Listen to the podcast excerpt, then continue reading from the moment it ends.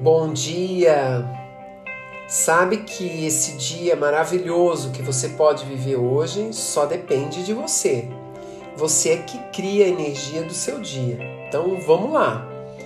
O tema de hoje é sobre ansiedade.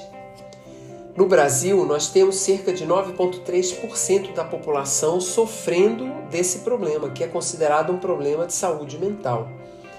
Então, pensem que cerca de 18 milhões de brasileiros sofrem cotidianamente com ansiedade, que é considerada uma doença de saúde mental comum. E essa doença acontece sempre quando a gente sente um estado de muita tensão diante de ocasiões que nos levam ao estresse, à incerteza ou até um estado de perigo. Percebo, e eu venho refletindo sobre isso desde que eu gravei uma análise sobre ciclos e desenvolvimento que está dentro de um produto nosso chamado Human Flix, eu percebo que virou comum nós termos dentro da nossa, do nosso cotidiano, da nossa vida, essa pressão e essa ansiedade, em primeiro lugar, por dar conta. Dar conta de quê? Do volume de coisas que a gente tem para desenvolver durante o dia. É muito mais coisas, é muito mais itens, é muito mais atividades, muito mais é, objetivos do que a gente tem capacidade de responder. E eu venho falando que na vida, na minha percepção agora, tudo é fluxo de energia, né? Se a gente não souber como lidar com a energia, nosso campo físico não acompanha esse volume, essa, essa expansão que a vida está tendo. Mas eu percebi, quando gravei esse material, que é uma tendência natural de períodos cujo fluxo tem oportunidades, cujo fluxo está mais aberto para que a gente se desenvolva. Eu percebi que é muito natural eu encontrar os números que se referem ao estado de ansiedade. Eu fiquei refletindo sobre isso para poder compartilhar com vocês.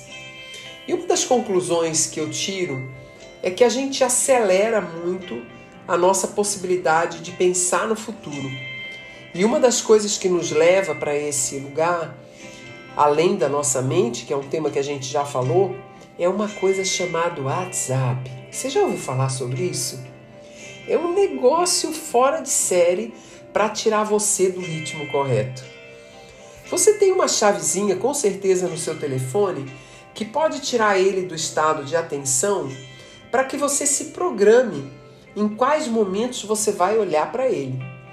Mas não, nem sempre isso é fácil, porque isso gera um estado de tensão se você não está perdendo alguma coisa que está acontecendo ali ou você tem que dar uma resposta imediata a ele. E se você deixa o teu estado de atenção ou o telefone pronto para receber o plim na hora que ele chega, a cada que, que acontece, mesmo que você diga, não, agora eu não vou atender, eu vou tomar um copo d'água lá na cozinha.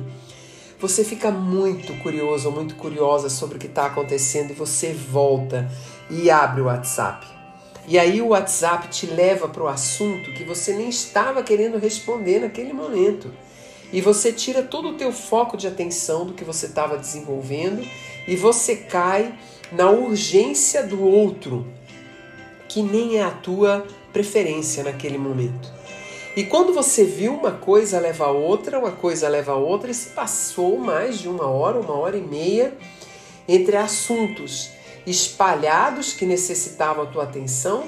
E se é que você não vai dar uma voltinha lá no Instagram e dar uma olhada no que está acontecendo na rede social, até se dar conta que você está fora do que você deveria fazer e retoma para o seu momento habitual.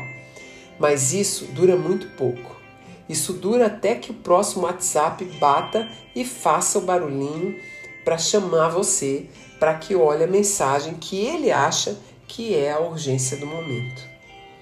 Gente, temos que tomar cuidado, porque se continuarmos nessa velocidade e nessa dispersividade que essa tecnologia de telefone está nos causando, não sei se a gente vai dar conta do que a gente tem para fazer, que é transformar a nossa existência numa evolução consciente, presente, vivendo cada coisa e cada momento.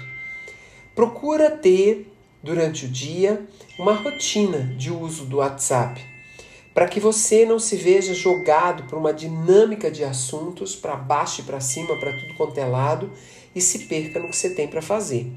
Eu tenho um bom exemplo para dar. Dentro da nossa empresa, existe um copywriter maravilhoso chamado Matheus. E ele tem momentos para olhar o WhatsApp. Porque se ele tiver que ficar olhando o WhatsApp toda hora, olha, com certeza nós não teríamos bons textos no ar. Vamos seguir o exemplo do Mateus? Vamos criar rotina de como usar o WhatsApp daqui para frente? Para que ele não fique solto, entrando a todo momento na nossa vida e fazendo uma coisa muito complexa, que lá na psicologia a gente chama de abuso, nos invadindo. Até amanhã.